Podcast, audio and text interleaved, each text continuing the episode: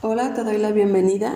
Mi nombre es Magdalena Adame y esta, en esta ocasión hablaremos sobre los tipos y fases de la evaluación institucional con el tema de contenido y operacionalidad de la evaluación institucional.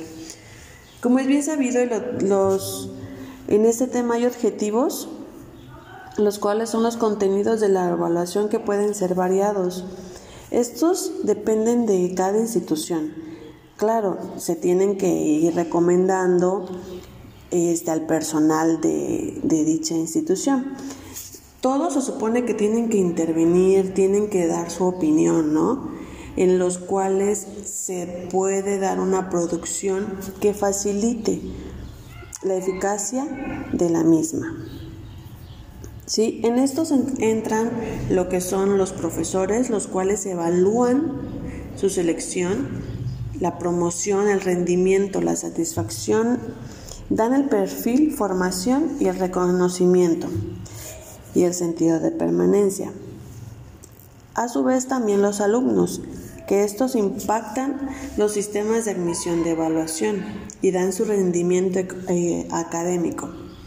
También los planes de estudio, que son este, los planes con la institución, las cuales dan las metodologías de enseñanza y aprendizaje. De ahí viene lo que es la investigación, que son los cuerpos académicos, o sea, las líneas de generación, las cuales son aplicadas del conocimiento, las investigaciones, las redes, las publicaciones, etc. De ahí viene el personal administrativo y directivo, que es el perfil para satisfacer con el que hacer la selección y promoción y la comunicación.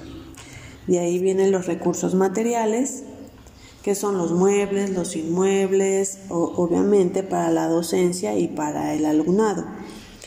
De ahí vienen lo que son los servicios, que son por ejemplo las bibliotecas, los centros de, de acceso, los talleres, la administración, los laboratorios y centros de cómputo. Y por último podemos ver lo que es el proyecto institucional, que son los resultados inmediatos, son, de, son resultados derivados, las cuales implican tanto la socialidad como la normatividad política, este, los empleadores y el impacto y el prestigio de dicha evaluación institucional.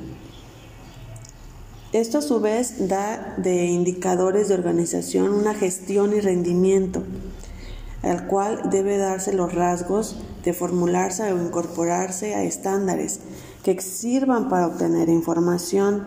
Todo esto que acabo de, detallar de que son los, el contenido y la operacionalidad, te dan contenidos y dimensiones para tener una buena evaluación.